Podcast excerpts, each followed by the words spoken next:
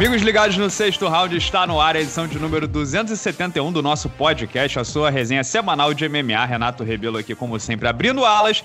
E essa semana vamos falar sobre o estado da categoria até 61 quilos do UFC que está oficialmente cagada, né? A categoria que tinha tantas opções, parecia ser a mais dinâmica até pouco tempo atrás, se vê num beco sem saída graças a um golpe infeliz, né? A gente tem que dar o, o, o nome aos bois aqui e não é tudo culpa também do Aljamain Sterling, mas vamos tratar disso aqui em breve porque antes tenho que introduzir aqui com muito carinho o time caseiro, começando por ele, o CEO do sexto round, Lucas Carrano, que trabalhou que nem uma mula esse fim de semana, né? Esse final de semana foi daqueles, né, Renato? Mas é assim mesmo, a gente tá acostumado. Mas tem que dar o um exemplo também, né? Porque senão chega no próximo final de semana, vai ser a sua vez também de fazer uma cobertura. E eu espero aí oito resenhas sobre o, o, o, UFC Fight Night da semana que vem, né? Então vai ser, já tá aqui feito o desafio público. E sobre a categoria peso galo é isso, né, cara? Foi como destruir o seu brinquedo, né? Um manual aí lançado pelo, pelo Ultimate pelas circunstâncias que a gente vai debater aqui nos próximos minutos. E também é ele, o grande galã de Niterói, André Azevedo, que não está em viagem, não tem obra e mesmo assim é um homem feliz com seu pequeno filhote aí por perto. Fala Renato, fala Carrano, fala galera boa de luta que nos escuta aqui no podcast do Sexto Round. Por aqui tudo bem, tudo em paz, na aprazível Niterói. Tô aqui com o meu pequeno Leonardinho, né? Tô tentando construir aqui um ser humaninho antifrágil aqui né? Eu e minha doce Paulinha. E tudo certo, vamos debater o que tá rolando nessa categoria dos galos aí. Tem muita coisa boa pra gente resenhar. André que tá cheio das permutas, cheio dos merchans, né, André? Quem quiser lá conferir produtos de qualidade, pode ir no seu Instagram. Qual seria? Com certeza, arroba André Azevedo 39. Lá pode me seguir, muitos produtos de qualidade no meu Instagram, muitas informações também. Estou colocando umas informações, você vai ver, ah né, nem tanto sensuais, parecendo um pedacinho do mamilo, talvez, no máximo, e mais ou menos por aí. Pode seguir, se você tem uma marca, pode investir, que a venda, o retorno é garantido. Tô com medo desses caras se unirem aí nos bastidores e formarem o sétimo round, hein? Tô achando que o golpe de Estado vem, Carrano já tem as senhas de acesso às redes sociais aqui. Se acontecer alguma coisa comigo, vocês sabem quem denunciar a polícia. I'm very glad you won that fight, Matt, but uh, I'm not impressed by your performance and I look forward to, to fight you in the near future. Mas vamos lá, vamos começar essa edição do nosso podcast. Assim, verdade seja dita, né? A gente já comentou isso, mas talvez a maior responsabilidade seja do próprio Piotr Jan, né? Que usou um golpe ilegal, aquela joelhada é, com três apoios que, que derrubou o Aljamain Sterling e a partir disso começou um verdadeiro é, é, merdelê, né? Se a gente pode dizer dessa forma mais coloquial para o YouTube não desmonetizar. Por quê? Aljamain Sterling primeiro começou a tirar onda, que era o novo campeão, né? O que é estranho, né? O que o bom senso não, não recomenda tanto. Ele é campeão de fato? É. O cara descumpriu a regra, o cinturão tem que ir para ele, não tem jeito. Não dá para você pegar um livro de regras e moldar da forma como você quer, né? Então ele é o campeão. Agora, tirar onda, né? Zoar, não sei o quê, papapá, é, é, tipo, sem ser trash talk, sem querer irritar o outro, é estranho. Vocês concordam comigo, assim, que, em primeiro lugar, vocês concordam que o Aljamain Sterling não é um, um é, é um campeão com asterisco, pelo menos, assim? Cara, eu acho que, sem dúvida, assim, não oficialmente, né? Eu acho que não tem nada no livro de regras ali que diz que você não pode ganhar um cinturão por desqualificação, mas aos olhos do público, nessa né, percepção dele enquanto campeão, de legitimidade, que é uma coisa que independe só do, do, texto frio ali das regras, com certeza tem um asterisco. O mais curioso, e aí eu não, não culparia, digamos assim, só o Aljamain Sterling. Eu acho que talvez essa questão dos valores, digamos assim, elas tenham ficado tão acima do, é, da competição, de outras coisas, que eu acho que o, o, Peter Ian também, o Piotr Ian, perdão, saiu quase que como o, pô, o cara legal da história, né? Foi ele que lançou uma joelhada, com, assim, de um dos golpes mais inaceitáveis numa luta que não vale nada que dirá numa defesa de cinturão, a primeira, né? Defesa de cinturão dele, uma luta importantíssima, tamanho desconhecimento de regras e uma, uma atitude assim completamente destemperada, digamos assim, né? Se deixar levar pelo calor do momento e aplicar um golpe desse, também eu acho que não dá para ele acabou, saiu muito barato para ele, se me perguntar, sabe? Acho que o Diamante Sterling tá, digamos, pagando esse preço aí por ter tido atitudes que talvez não condizem com que você, como você disse, o bom senso prega, mas o Piotr Jan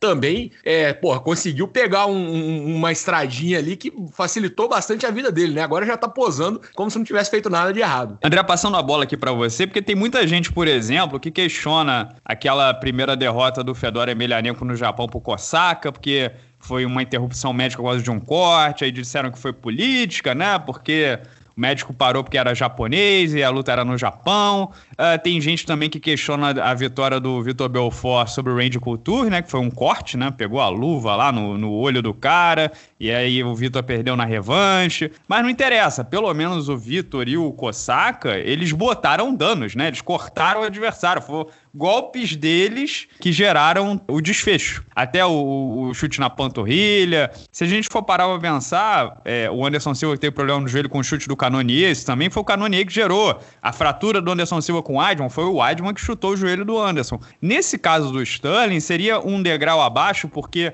não foi ele que causou um, um, alguma coisa, né? Foi o, o Ian tava com a luta na mão, né? Vencendo, melhorando, crescendo de rendimento e aí cometeu um erro. Você não acha que o asterisco é mais forte ainda? Acho, acho. Acho que o asterisco é mais forte. É, nessas outras, né, a do Vitor teve, teve revanche naquela história da luva e o, o Randy Couture confirmou o favoritismo, foi lá e venceu, venceu por nocaute. Acho que vai ficar essa sombra na carreira do Aljamain Sterling enquanto eles não se resolverem novamente. Enquanto não houver a revanche, vai ficar esse comentário aí que é o até o, o Piotrian falou, né, que o Sterling é, é, um campeão de papel, né, tava vencendo a luta, enfim, os dois estão se, se espetando bastante nas redes sociais, pelo menos até uma semana atrás. Eu acho que tudo se resolve com a revanche, Renato. E inclusive, pô, o cara ficou até envergonhado na época, né, de, de, ostentar o cinturão, jogou o cinturão no chão, protagonizou uma cena feia, né, esquisita pra caramba ali e depois tá, tá posando aí agora com o cinturão direto, né? Enfim, é, cara... porque assim, vamos considerar que agora com o cinturão vem patrocínio, vem as permutinhas da alegria, né? Então vamos posar, né? É, é dinheiro, né, cara? É dinheiro. Ele tem que, tem que assumir esse papel aí. Eu até entendo que no o calor da emoção na hora ele rejeitou, mas assim, e foi muito criticado, né, por uma galera na época de ter feito cena, né, cara, de ter enrolado, ele valorizado aquela joelhada. Mas, assim, óbvio, a culpa foi do, do Piotriano, não tem jeito, ele que jogou o joelho. Agora, olha só, vocês têm que pensar o seguinte também: a categoria, tudo bem que deu uma bagunçada com essa joelhada louca aí do, do Piotr, mas eu acho que ela já vem numa. já ficou numa situação tanto nebulosa em julho de 2020, né, lá no UFC 251, quando casaram o Zé Aldo, que vinha de duas derrotas seguidas. Ele perdeu no, pro Volkanovski na de cima, desceu, perdeu pro Moraes e ainda assim alçado ao cinturão interino quando, contra o Piotr Ian. Então aquela situação ali, para mim, já, já começou a ficar meio esquisita essa divisão de peso aí, cara, dos 61 quilos. É, mas vamos seguir aqui uma ordem cronológica, porque Beleza, o, o Ian errou, o Aljamain Sterling não queria o cinturão, depois queria, depois começou a tirar onda. E aí o próximo passo dessa equação maravilhosa é que o, o Sterling falou que, eu concordo em gênero, número e grau com o que o André falou aqui, né? A categoria só vai se resolver depois da revanche. Por mais que pareça, assim, tempo perdido, né? Porque a luta parecia já equacionada, resolvida a favor do Ian, por mais que pareçam três, quatro, cinco meses perdidos até revanche, ok ok, pelo menos você tem Piotr Jan, Diamant Sterling se revendo, né? O Sterling bem mal ganha uma outra chance de, de bater o russo. Você tem Corey Sanhagen versus TJ de Lachó, que é uma luta fantástica, uma espécie de Tyro Eliminator para pegar o Ian ou Sterling. Você tem Rob Fonte versus Cody Garbrandt, né? Na sequência vindo. Você tem o José Aldo desafiando o Dominic Cruz. E você tem também o Dominic Cruz que vem de vitória né, na última rodada. Você tem também, é, é por exemplo, o menino lá, o, o Shannon Miley, vem, vencendo uma atuação fantástica sobre o Thomas Almeida, então para o futuro da categoria também dá um brilho. E o próprio Henry Cerrudo é querendo, né? Botando pé na frente a todo momento, vou voltar, e se vou voltar, voltar não vai ser voltar. com 5-7, né? Porque e se tá voltar, não vai, não vai, não vai, não vai. Ele tá falando de voltar com 66, mas, assim, é, só acredito vendo, né? Porque ele é muito pequeno. Quem já viu o Cerrudo pessoalmente, é, eu acho que ele ficaria pouco atlético com 66 quilos. Mas, de, de toda forma, se o Cerrudo voltar é mais um incremento para a categoria. Mas aí isso tudo muda no momento que o Aljamain Sterling começa com o discurso de que o Ian não merece a revanche imediata, né? Aí o público se volta contra o Sterling, né? Porque teve o lance da cena, jogou o cinturão no chão, fez uma cena que não queria. Aí, uma hora depois, posando com o cinturão como se fosse né, o grande campeão. E aí depois não quer dar revanche pro cara que tava ganhando dele, começa a ficar feio, né? Parece que ele não quer enfrentar o cara, parece que ele tá se esquivando, porque o cara não tem que ser premiado com um golpe legal, tem que pegar o próximo da fila. Começa a ficar feio para o Jaman Sterling, né? Até esse momento aqui, vocês estão a bordo comigo? É, cara, acho que não não dá para discordar muito, né? O que, o que aconteceu um pouco foi isso. A gente tem essa situação. O, o, o Ian, digamos que teve um, um, gerenciamento de crise um pouco melhor, mesmo que involuntário, né? Duvido que foi algo também muito premeditado e muito pensado assim, mas ele acabou lidando ali de uma forma e assumiu rapidamente um papel que o Sterling é, falhou sucessivas vezes, né? Desde o momento em que acabou a luta, que gerou essa polêmica toda. Se ele tivesse mantido um comportamento consistente, seja de ficar puto da vida porque ganhou dessa forma e queria ganhar, né, nocauteando, finalizando ou na decisão, ou também um comportamento de que, pô, cara, gente, o que, que eu vou fazer? Foi o cara que me deu uma joelhada, a culpa não é minha, vão reclamar com ele. Se ele tivesse sido mais consistente, dificilmente teria acontecido e depois ainda tem toda essa questão. Então acho que é, dele querer não querer dar revanche, né? Então acho que para mim é, é, bem claro, né, que até o momento da luta ali, até a joelhada, o Peter Ian, o Piotr Ian tá na, na desvantagem,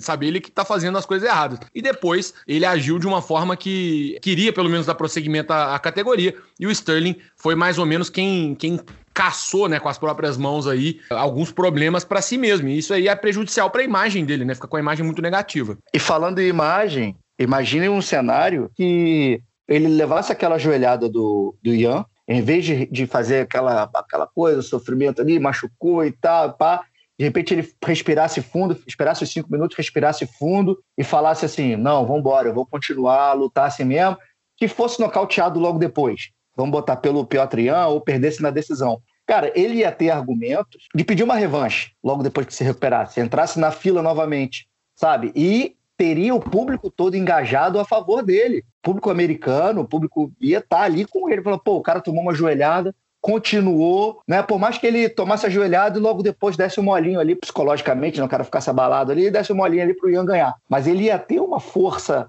por trás de torcida do público apoiando o cara para fazer uma outra luta, né? Com, e, nem, com... e nem que fosse imediata, né? De repente ele ganha mais uma e aí tem essa, essa força, né? Mas ele teria uma narrativa a favor. É difícil, né? No lugar dele, não sei se podendo ali uma saída mais fácil. Porque a gente, às vezes, a gente posa de, de grandes valentes e tal, mas na hora ali a gente quer o, claro. o, não, ourinho, né? Claro, não, a gente está falando aqui partindo do, do, do princípio que a dor não foi tão grande assim, né? Mas, porra, o cara, cara, o cara já tinha um problema na, na, na C6, C7, uma hérnia de, de disco, disco. ali, fazer cirurgia, de repente a dor foi alucinante, o cara realmente não tinha condições de continuar lutando. Eu acho que a história poderia ter sido diferente caso ele tivesse continuado, e mesmo que tivesse perdido, e possivelmente ia perder, estava caminhando para uma derrota, mas de repente a, a linha narrativa seria mais positiva para ele, né? Porque hoje ele é campeão, mas tem aquele gostinho amargo, né? De não merecer o cinturão. Essa questão desse momento ali é a seguinte, cara, é que, assim, basicamente, não, não é possível você clinicamente avaliar uma pessoa, se você consegue indícios, né? Eles fazem como fazem os, a, os exames para poder saber se o cara tá os testes rápidos ali para poder saber se o cara tá. Mas não dá para avaliar ele completamente de forma clínica para saber se ele tem condições ou não, ou se ele tá. É um processo muito longo. Por isso se dá esse tempo. E, assim, quer queira, quer não, bem ou mal, é a única forma sensata né, para poder preservar a integridade física é fazer com que o próprio atleta diga se é capaz ou não, porque também se você é, força alguém a voltar e diz não, cara, você tá com condição, você não tá querendo lutar, dentro de um, de um, prazo que, obviamente, você não tem condições de, de reunir evidências suficientes para poder apontar tal, você pode estar tá forçando alguém a, a ter sofrer danos que vão provocar lesões, enfim, uma série de coisas. Então, assim, a gente é meio que forçado e não tem para onde correr com isso. Questão do, do, lance de interpretação com o lance objetivo, né? Você não tem para onde correr de que vai ser realmente a palavra do cara que vai valer. E aí a gente vai especular e tal. Eu acho que o grande problema ali que o, o Sterling faz é justamente dar motivos ou dar criar, né, evidências contra si. E foi mais ou menos o que aconteceu depois. Eu acho que até aquele momento, até a hora que, o joelho entra, que é ilegal, ninguém discute, etc e tal, é, ele tava ali na boa. Mas depois você vai reunindo essas pequenas, esses pequenos fatos e isso tudo vai indo contra o cara dali para frente, né? E é controverso por natureza, não teria como. Mesmo se é. ele volta e, e, é nocauteado, haveria uma controvérsia. Não, não, não tenha dúvida de que as pessoas ficariam, pô, mas o Ian ganhou porque meteu um é, joelhaço legal. O foco, na verdade, que eu tô querendo levar aqui é a importância do jogo da comunicação, né? Porque, assim, é óbvio que a luta é mais importante, o resultado é mais importante, o treino é mais importante, mas você criar narrativas, você pensar na sua carreira e na forma como você é, é, se porta e, né, e bota a sua imagem, nossa, é é de uma importância muito grande, porque o público é seu patrão, né? Quem paga o seu salário na, na ponta do lápis é o público. E se o público ganha, pega uma rixa, uma, sabe, uma birra com você, depois da última notícia que eu vou passar agora, eu, eu lembrei muito do caso do Tyron Woodley, né? É porque, assim, uma coisa é você ser um cara rejeitado, porém popular, né? Todo mundo quer ver você perder, todo mundo sintoniza, todo mundo, né, é, é, não vai com a sua cara. Floyd Mayweather, Conor McGregor por um tempo, blá blá blá. Esses caras são ricos, né? Porque o público sintoniza para vê-los. Outra coisa é você ser um cara indiferente. Hum. E aí eu lembrei muito caso do Tyron Woodley. Tyron Woodley era um campeão, assim, que as pessoas meio que tinham uma aversão a ele, porque ele é,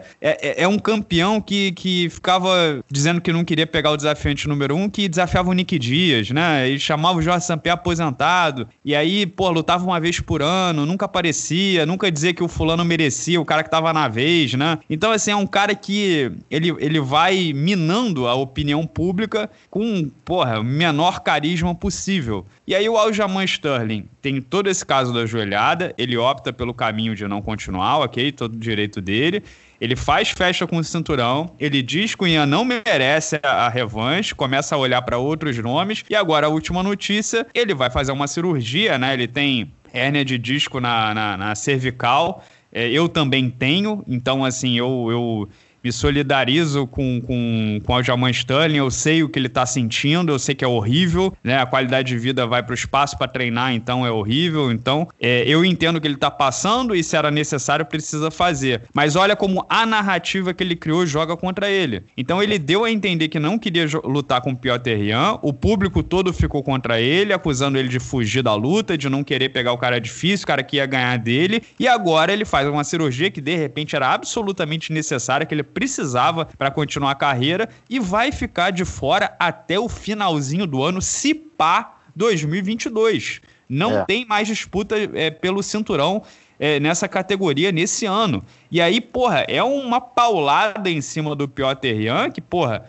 no ruim, no ruim, vai ficar. No, na melhor das hipóteses, vai ficar seis meses, mais seis, sete meses sem trabalhar. Na melhor. Na, na melhor, né? Na pior das hipóteses, vai ter que fazer outra luta para não ficar parado. Ele que é um cara é, frequente, né? Tem uma frequência alta. E todo mundo que está trabalhando agora vai ficar via navios, a categoria está embarreirada, né? Vai perder todo o dinamismo e a própria narrativa que o Aljamain Sterling criou vai se voltar contra ele. A, por mais que a cirurgia seja fundamental, vai todo mundo dizer que ele está fugindo do Piotr Ian porque ele criou essa narrativa. Então, ele se botou em checkmate e me lembra muito o caso do Tyron Woodley, que todo mundo tinha má vontade com ele, né? Todo é. mundo tinha má vontade por causa da forma como ele se expressa. Acaba que o cinturão acabou virando uma maldição, né, pro, pro Sterling, né? É um negócio complicado. Ele fala que, ele falou, né? Tem até mais aspas dele aqui, dessa notícia que deu, que ele convive com essa hérnia na C6 e C7, né, na cervical,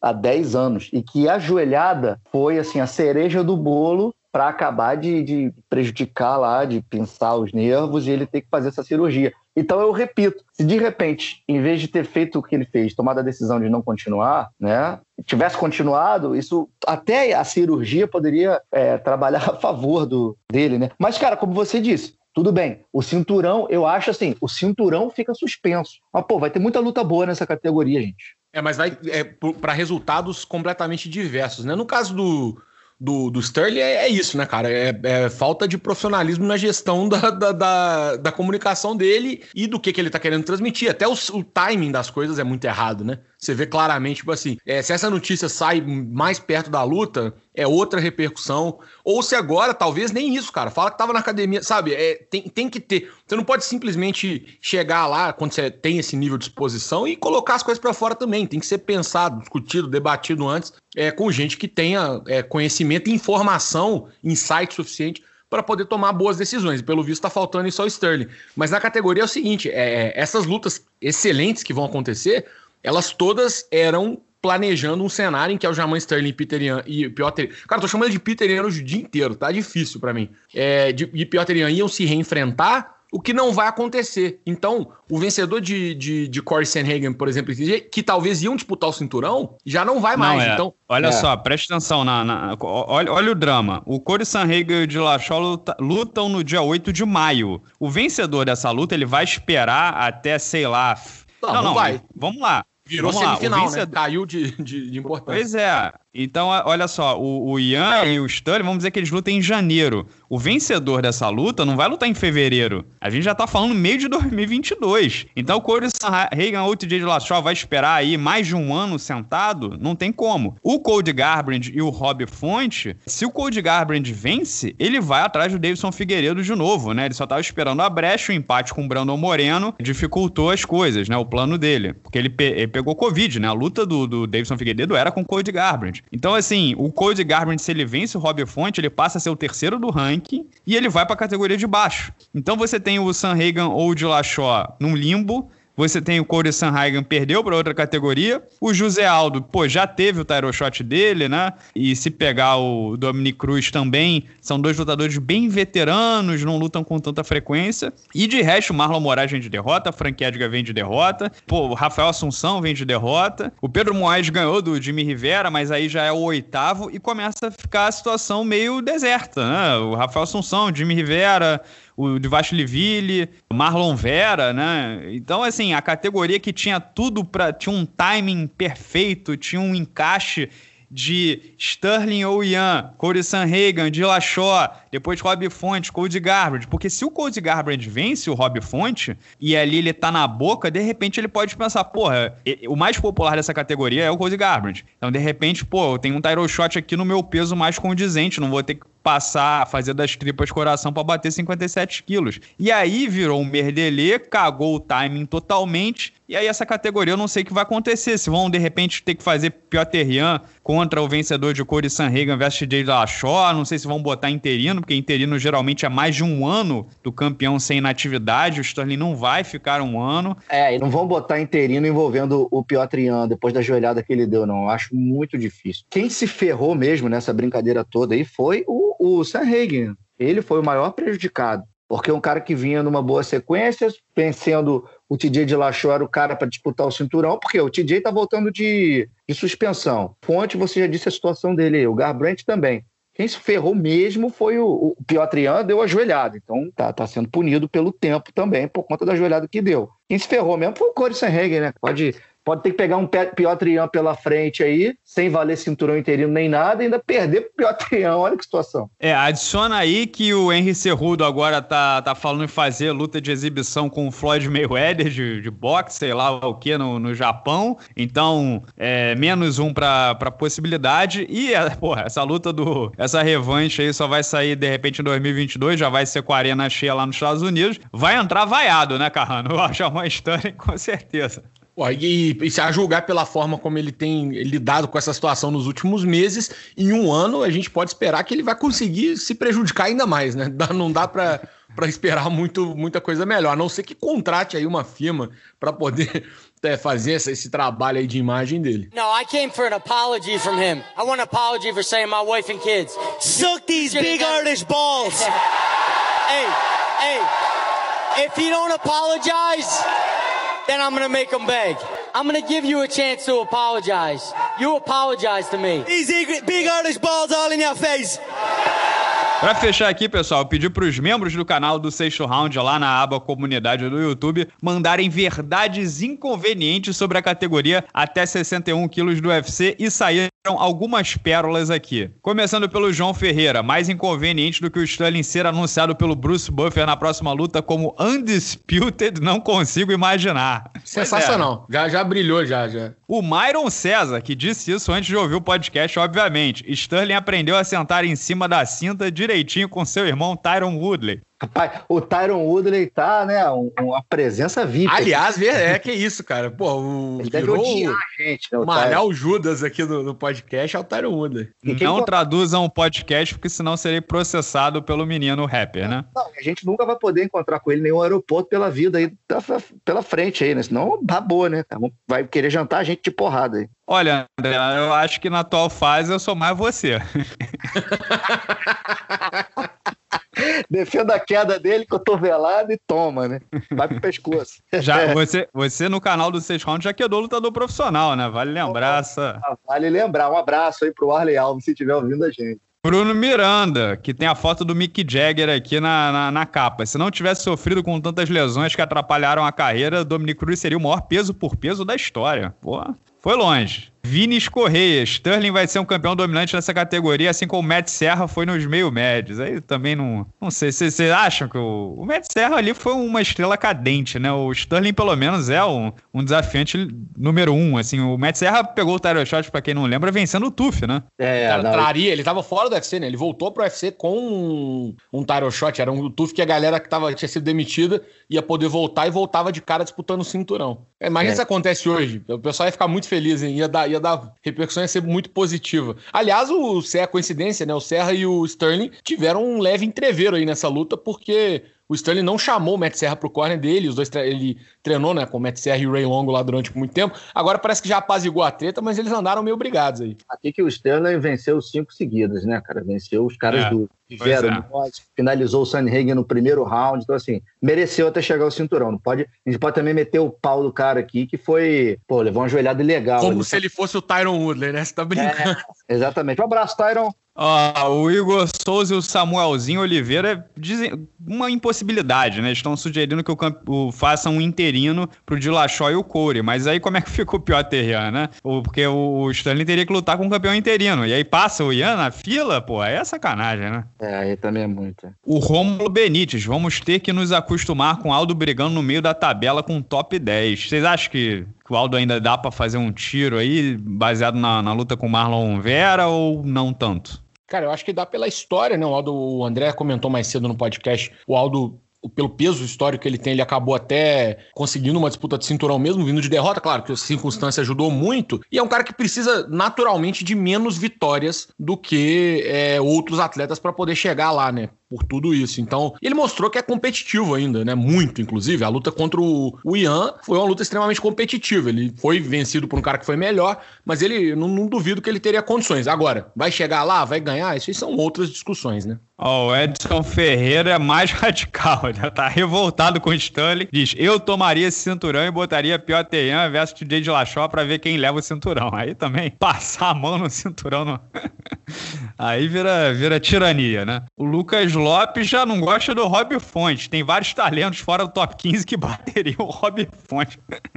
Coitado do Rob Fonte. Ó, pra terminar aqui, o Marlon Ramanaka Silva. Quanto ao resto da categoria até 61 quilos, no que tange o esquadrão brasileiro, só Marlon Moraes salva. Tá passando a hora do Raoni Barcelos entrar nesse ranking e começar a escalar. O Raoni Barcelos eu já falei aqui, né, cara? O cara porra, tem uma zica danada, né? Parece que as coisas não funcionam para ele. Pô, a, a luta para ele entrar ali era com o Rafael Assunção, aí a luta não rolou, aí um teve Covid, aí o outro teve Covid. Agora ele vai pegar um russo duríssimo, 17-2, desranqueado. Tá difícil, né, essa caminhada do, do, do Raoni, né? Que seria um elemento aí novo nessa corrida. Um brasileiro talentosíssimo que todo mundo diz que é, que é o bicho, né? É, e eu discordo quando ele fala do Marlon, porque o Marlon tá numa fase, né? Perdeu pro Sanhagen, perdeu pro, pro Rob Fonte, aquela luta polêmica com o Aldo. Eu não sei se o Marlon. Vai, acho que vai ter mais uma corrida aí ao cinturão, mas vai ter que vencer mais umas duas ou três aí para chegar lá de novo. É, o João Carlos Rezende está dizendo que é muito conveniente essa cirurgia, perguntando se tem como comprovar a lesão. Me parece um estratagema para ganhar tempo é, e, e, que o Piotr Jan acaba tendo que fazer outra luta e perca a, a, a vez, né? Será? Aí também é, pô.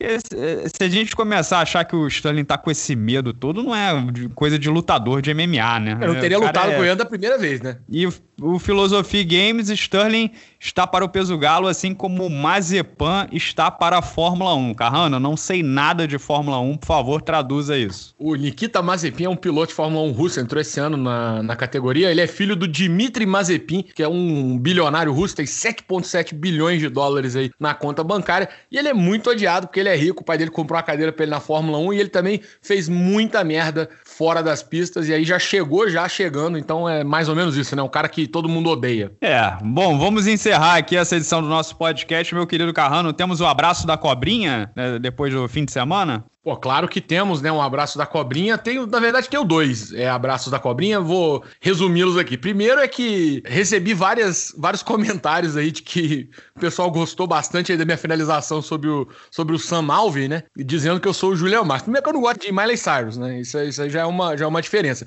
E segundo, pô, que a galera também não pode ver um gorro de barba que já acha que é uma coisa só. Não é não, gente. Calma aí, vamos, vamos com calma. É, não sou o Julian Marques, eu estava fazendo a resenha do evento, não estava lutando nele. O segundo, obviamente, como não poderia deixar de ser, vai para a defesa de queda do Kevin Holland, né? 11 vezes, ficou mais deitado do que eu depois de trabalhar esse final de semana todo aí, cansadão, dormi feito uma pedra, e o Kevin Holland ficou mais, literalmente mais tempo deitado do que em pé na, na luta principal, que foi brilhantemente aí narrada por um certo galã de Niterói. Então vai o abraço da cobrinha para o Kevin Holland, que diz que vai treinar com o Daniel Cormier, né, para melhorar, vai, vai tentar fazer esse trabalho aí para melhorar o wrestling, porque agora tá manjadíssimo, que é só ir para as pernas que ele, que ele entrega a posição e fica ali, né? Não, não, é finalizado, isso é, é bom que se diga também. Tem resistido, perdeu as duas na decisão, mas também não faz a menor menção a, a ter algum tipo de reação ou conseguir resistir a tentativa de queda. O pessoal gostou muito da, da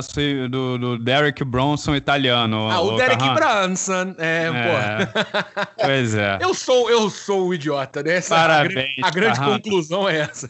A sua edição aqui, esse canal, é uma coisa fabulosa. Parabéns. E seguimos aqui com ele também, o grande André Azevedo. Quero saber se temos o abraço do Pachequinho essa semana. Ah, não podia ser diferente, né? Mackenzie Dern brilhou, né? Nascida nos Estados Unidos, filha de pai brasileiro, ela representa o Brasil, diz que fala bem, muito bem português, ela diz que ela tem dupla cidadania e diz que fica chateada quando dizem que ela não é brasileira. Ela diz que é brasileira sim, representa aí o, o esquadrão brasileiro em ação no UFC. Cara, ela fez com a Nina Saroff ali, tudo bem que tem que evoluir ainda na trocação, né? Mostrou algumas falhas ali, foi para cima com tudo. Mas, pô, um shape invejável da Mackenzie. Quem diria, né? Foi muito criticada é. né, que ela chegou no UFC, né? E agora tá mostrando aí uma.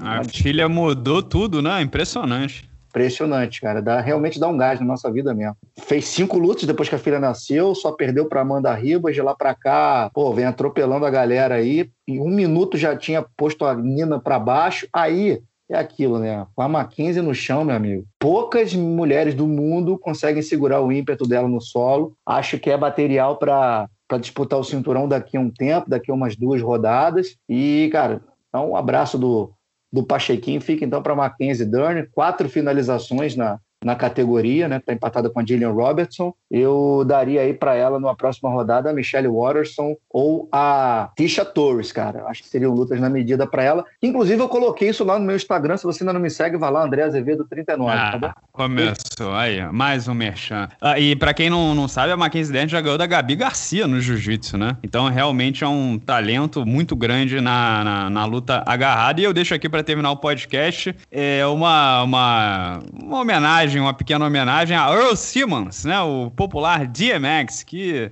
é uma pessoa muito controversa, né? Teve muitos problemas com a justiça no, no, durante a sua vida, mas faleceu nesse, nesses últimos dias, né? Teve uma overdose com 50 anos de idade, ainda muito novo, mas que o DMX foi um baita artista, né? Um, dos maiores rappers da sua geração e virou é, é, uma simbiose comigo, né? Com o sexto round, com a minha trajetória aqui, é, não só no canal, é, no canal, na verdade, né? No podcast também, no, no conteúdo audiovisual que eu tenho feito todos esses anos, que é a nossa música de entrada do podcast, das resenhas, dos vídeos, é Where the Hood At do DMX, né? E ele também tem uma toda uma história com o pessoal da luta.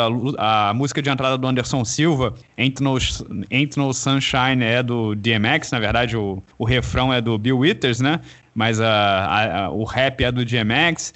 O Mike Tyson entrava ao som de DMX, então um cara muito identificado. Ele já, já fez é, participações no UFC também, um cara muito identificado com o meio da luta. E não tem jeito, né? O DMX tá no sexto round e sempre estará se a gente não a tiver resposta, problemas da pergunta, né, Renato? A resposta da pergunta mais feita na história do canal, né? É curioso exatamente. que a resposta, a pergunta mais feita tem nada a ver com o MMA, é sempre qual é a música de abertura. Então, o DMX é essa resposta. Exatamente. Eu, assim, eu só para trazer uma cena para vocês, o último evento do UFC que eu fui, é, ao vivo, né? Estive lá no evento, foi um UFC aqui no Rio de Janeiro, não lembro exatamente qual, mas durante no intervalo das lutas, né? Na, na transmissão do combate não dá para perceber, porque é, o, a equipe ali tá conversando, né? Então, no, no intervalo tem um, um, DJ, né? Pra animar o pessoal que tá lá na arena. E aí, nesse, nesse último evento que eu tava, no intervalo de uma das lutas, o DJ botou Where the Hood At do DMX, né, a música do sexto round round. E é impressionante, eu tava ali na área do, do da imprensa, né? No momento que começa a tocar, todo mundo olha para mim, né? Tipo, é aí tua música, né? Então, existe toda essa simbiose do, do DMX com o sexto round. Minhas condolências aí à família, uma pena, foi, foi jovem demais. Mas é isso. É, eu acho que você poderia mudar teu nome para Renatex. Peraí, André. Vamos encerrar essa, essa edição aqui do nosso podcast. Um grande abraço a todos. Quem quiser escutar, tem Spotify, Google Podcast, Apple Podcast também. Sempre um grande abraço aos membros do canal que financiam esse belo podcast ser semanal. Se quiser virar membro, aqui no YouTube é só clicar no botão azul Seja Membro, aqui na perto da descrição, né? Beijão e até a próxima.